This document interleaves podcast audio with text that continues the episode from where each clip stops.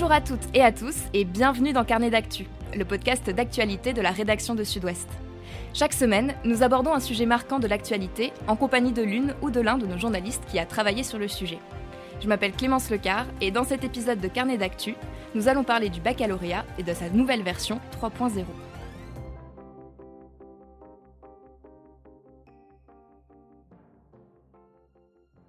Chers lycéennes, chers lycéens, l'année 2020-2021, sur le plan scolaire comme sur d'autres plans, a été très particulière. C'est sûr que c'est un bac euh, complètement différent des autres années. Euh, après, euh, si c'est bien ou pas, je sais pas, mais du moment que je l'ai, ça va. Franchement, Bah, mais le corona, il a foutu n'importe quoi. hein. non, mais On manque de beaucoup de choses, on manque de beaucoup de cours, de beaucoup de notions, donc pour le bac ça va être compliqué. On sait qu'on est un peu à la ramasse par rapport aux autres années, donc euh, ça nous inquiète un petit peu. Il y a deux choses, il y a la préparation, il y a l'évaluation. On n'évalue Mm. pas un élève pour l'apprendre, lui apprendre, pour s'entraîner. Quand on évalue un élève, c'est qu'on estime qu'il a les compétences pour passer cette épreuve. Et aujourd'hui, la majorité des lycéens, et notamment les lycéens les plus défavorisés, n'ont pas les compétences, notamment les compétences oratoires, pour pouvoir passer le grand oral. Le contrôle continu, déjà, ça reflète notre travail sur l'année. Alors, euh, au moins, euh, si on a mal révisé un examen ou qu'il y a le stress qui joue, bah, le contrôle continu, au moins, ça aide. Alors faites-vous confiance, vos professeurs vous font confiance, l'institution vous fait confiance. Je vous souhaite donc une grande réussite. À bientôt.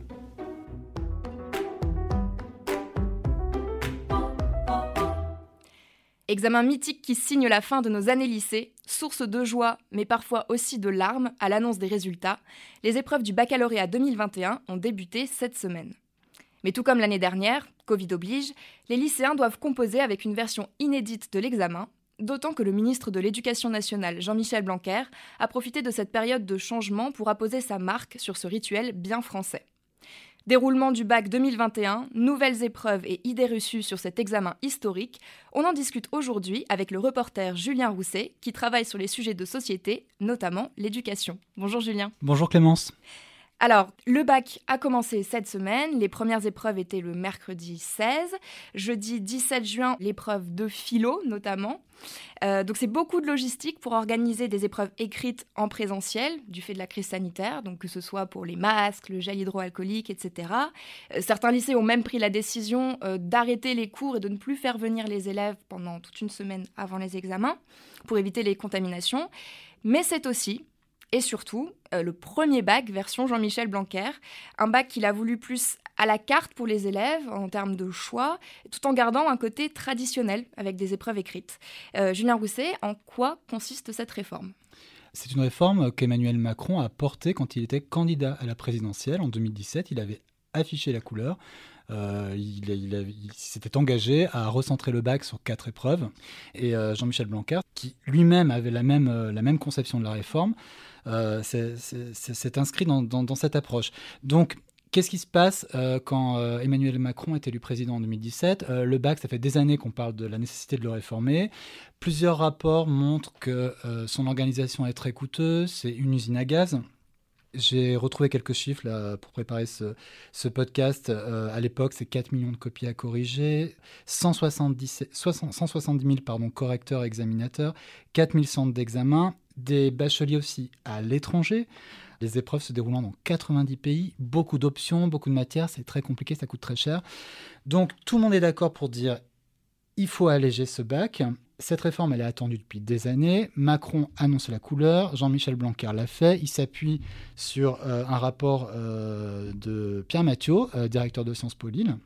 Et finalement, la réforme, elle aboutit donc pour une mise en place en deux temps, là, depuis l'an dernier. Et elle consiste en effet en un recentrage sur quatre épreuves, donc le français, la philo et les, deux- les deux- épreuves de spécialité, et un grand oral. Ça, c'est la grande nouveauté du bac version Blanquer. Comme le, le- le bac réduit considérablement le nombre d'épreuves, les autres disciplines sont évaluées au contrôle continu. Et ce qui est amusant, c'est que euh, c'est une évolution qui était euh, assez euh, contestée par les syndicats, qui considèrent que le contrôle continu, ça, ça compromet le caractère égalitaire du bac, parce que c'est vrai que le contrôle continu, finalement, les notes, elles sont euh, fixées dans les établissements. Donc euh, Mhm. il peut y avoir des différences de notation selon les régions, selon les établissements. Et dans la crise sanitaire, les syndicats eux-mêmes, en revanche, au vu de ce contexte, demandaient à ce qu'on passe à 100% de contrôle continu, parce qu'ils ils Comme l'année dernière finalement. comme l'an dernier.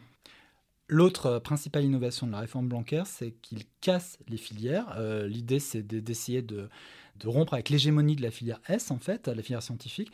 Donc, les filières euh, A, B, S, euh, tout ça, c'est euh, L, pardon, B, S, c'est terminé. Puis même après ES. voilà, S, ES, pardon, je parle, je parle, comme un quadragénaire que je suis. Et donc, les filières, c'est terminé et on les remplace par des spécialités. Les lycéens en choisissent trois en première et deux en terminale. Et c'est sur ça que le grand oral se passe après? Oui. Donc ça, c'est pour les, sections générales. Qu'est-ce qu'on peut dire des sections pro et des sections techno? Vous avez raison de poser la question, puisque les bacs pro, c'est un quart des candidats au bac. C'est euh, à peu près 189 000 élèves. Et eux euh, ont commencé leurs épreuves ce mercredi 16 juin, euh, avec quatre épreuves écrites qui sont maintenues le français, l'histoire géo, une épreuve de, en lien avec la santé et l'économie. Mais dans tous les cas, seules les deux meilleures notes obtenues à ces quatre épreuves seront retenues. Alors, on le sait, ça a été euh, un an, voire deux ans d'école euh, très particulière pour, euh, pour les élèves, avec beaucoup de cours en distanciel. Est-ce que, de ce que vous avez pu voir pendant vos reportages, est-ce que les lycéens se sentent prêts à passer ces, ces épreuves? Beaucoup se sentent insuffisamment préparés. Pour deux raisons. D'abord parce que l'année a été assez chaotique, comme vous l'avez rappelé, et aussi parce qu'il y a une grande nouveauté qui est le grand, oral, et que par définition, comme c'est nouveau, euh, ça suscite de l'inquiétude. Euh, donc il y a ce sentiment en effet de ne pas être prêt. Alors quand on parle avec lycéens, beaucoup ont aussi conscience euh, du fait que les aménagements leur sont assez favorables. Par exemple le fait que pour la philo, ça sera la meilleure des, notes entre la note du contrôle continu et la note de l'épreuve qui primera. ça pour eux c'est quand même un motif d'apaisement, de, tranquillité, parce que finalement, ils savent s'ils ont une bonne moyenne au contrôle continu, qu'il y a assez peu de risques euh, maintenant avec l'épreuve. Et justement, une autre question aussi qui se posait beaucoup, c'était la communication qui, avait, qui a eu lieu autour de ce nouveau bac. Euh, beaucoup disent qu'elle a été un peu tardive. C'était aussi lié, j'imagine, à l'évolution de la crise sanitaire. Oui, globalement, euh, depuis le début de la crise sanitaire, les, chefs d'établissement, les parents d'élèves, euh, les syndicats d'enseignants reprochent au ministère de communiquer à la dernière minute sur les protocoles sanitaires et les aménagements, lequel ministère répond que la situation évolue si vite qu'il est difficile de se projeter et que nécessairement euh, les adaptations, euh, elles ont lieu euh, pour des échéances à court terme. Mm. Alors, une grosse nouveauté, donc vous le disiez, c'est le fameux grand oral. En quoi, en quoi ça consiste? Quelle est la nature de cette nouvelle épreuve? Donc, c'est une épreuve de 20 minutes. Pendant 5 minutes, ils s'expriment sur un sujet qu'ils ont préparé en enseignement de spécialité durant l'année. ensuite, ils ont un échange sur ce sujet avec les profs qui les examinent. Et à l'issue de cet échange, ils ont un, à nouveau un échange sur leur projet professionnel ou leur projet post-bac. Et alors pourquoi est-ce que c'est une épreuve qui suscite pas mal d'inquiétudes finalement bah Parce que c'est nouveau et parce que c'est pas dans la tradition euh, française d'évaluer les bacheliers ou lycéens sur leur euh, capacité euh, d'expression orale. Enfin, ça existe, le bac mm. français une épreuve orale. il y a des options avant, par exemple. Il y a des options qu'on passe à l'oral, mais globalement, on est quand même dans, un, dans une évaluation qui passe beaucoup par l'écrit. Et c'est tout le, toute la, comment dire, l'enjeu de cette réforme, c'est de considérer qu'on forme pas assez les collégiens lycéens à l'éloquence, à l'expression orale, et que ça les dessert après dans, la poursuite d'études, euh, sachant que c'est important de savoir comment s'exprimer, comment se tenir, euh, comment euh, exprimer ses idées clairement à l'oral. Et donc, c'est assez nouveau dans la culture française, et c'est sans doute pour ça qu'il y, a beaucoup d'inquiétudes. Moi, je serais allé à la place des lycéens, je ne serais pas trop inquiet dans la mesure où euh, le ministère a quand même beaucoup insisté sur la, bienveillance euh, qu'il demandait aux, examinateurs, et on peut imaginer que pour cette première édition, qui plus est après une année euh, assez décousue, la notation sera assez, oui, bienveillante, ouverte, généreuse. Oui. Alors, cet épisode de Carnet d'actu, c'est aussi l'occasion pour nous de revenir sur des idées reçues sur cet examen. Parce que l'année dernière, par exemple, les élèves ont obtenu cet examen avec un contrôle continu. Euh, avant ça, euh, nos, grands-parents, peut-être même nos parents, en fait, pour eux, le bac, c'est un peu le, Saint Graal à la fin des années lycée. en 2021, finalement, à quoi sert le bac? Il sert d'abord à certifier la fin d'un parcours. Donc euh, le bac, euh, quand on est bachelier, ça veut dire que voilà, on a bien travaillé, qu'on a qu'on est allé jusqu'au bout du lycée. Donc c'est la fin de quelque chose, mais c'est aussi le début d'autre chose. Le bac, c'est aussi un passeport pour l'enseignement supérieur. Et ça, ça, figure vraiment noir sur blanc dans le Code de l'éducation. Tout titulaire du bac a le droit euh, de poursuivre ses études dans l'enseignement supérieur. Le, bac a aussi une, valeur rituelle, une valeur symbolique très forte. Hein. Euh, c'est finalement sans doute le dernier rituel euh, depuis la fin du service militaire qui demeure. Et ça fait que les gens sont très attachés à ce diplôme qui pourtant aujourd'hui pour beaucoup de ceux qui le passent une quasi-formalité. Et ça explique sans doute aussi pourquoi le ministère a tenu à ce que des épreuves soient maintenues mmh. cette année. Pourquoi le syndicat des chefs d'établissement, le SNPDEN, euh, jugeait lui aussi qu'il fallait maintenir des épreuves parce qu'il y a cette dimension, cette idée que on passe une épreuve et que finalement ça fait partie des marqueurs euh, de la sortie de l'adolescence et de l'entrée dans l'âge adulte, une entrée progressive, mais il y a des marqueurs comme ça. Et le bac, ça fait partie de ces marqueurs. Vous, vous évoquez le, fait que hum, maintenant le bac est peut-être plus accessible qu'avant. Est-ce que c'est vrai que euh, le bac maintenant on le donne à tout le monde? Alors c'est pas tout à fait vrai. C'est pas tout à fait vrai. Grosso modo, euh, sur une classe d'âge, à peu près 8 euh, lycéens sur 10 ont leur bac. Je dis bien sur une classe d'âge. C'est pas sur l'ensemble des. Quand on regarde le, taux d'admission, il est plus élevé que ça parce qu'elle est redoublant. Mais sur une classe d'âge, c'est à peu près euh, 4 euh, candidats sur 5. Ça veut dire quand même qu'il y a 20% euh, des candidats qui ne l'ont pas ou pas du, pas, du premier coup. Euh, donc non, tout le monde n'a pas le bac. Et en plus, on se rend compte qu'il y a des variations importantes selon la nature du bac. En bac général, euh, alors d'après les chiffres que j'ai retrouvés, à peu près 90% des candidats ont bac. Ce taux, il est, il est, plus faible en bac pro. Là, on est, on est plus autour de 80%. Donc euh, non, tout le monde n'a pas le bac. Et quand on regarde les, les statistiques, euh, on se rend compte que donc les bacs pro ont un peu moins le bac que les bacs généraux et que les bacheliers sont souvent des bachelières. Il y a une féminisation de la réussite au bac si bien que euh, finalement, parmi ceux qui n'ont pas le bac, on retrouve des profils souvent de jeunes garçons. Voilà, qui, de ce fait, n'ayant pas le bac dans une société où on a l'impression que tout le monde a le bac, peuvent le vivre de manière encore plus stigmatisante. Alors, ce que je voudrais rajouter, c'est que comme malgré tout, c'est vrai que 80% des lycéens réussissent au bac, la pression s'est reportée sur les mentions. En fait, aujourd'hui, l'enjeu, c'est plus nécessairement tant le fait d'avoir le bac que le fait d'avoir telle ou telle mention. il y a à peu près un lycéen sur deux qui a une mention. Vous nous avez parlé de la difficulté de réformer le bac, du fait de toutes les options, de tous les petits aspects logistiques. Est-ce que c'est vrai qu'il euh, a très peu changé euh, depuis, depuis sa création? Alors c'est pas si vrai que ça. On dit souvent que le bac c'est une sorte de monument euh, intangible, immuable. En vérité, il a quand même beaucoup évolué. Alors, juste petit rappel historique, il a été créé en 1808, donc il y a plus de 200 mhm. ans, par Napoléon. Les premières années, ça s'adressait vraiment à quelques dizaines d'élèves. Il a connu, alors, euh, en deux siècles, euh, beaucoup de changements.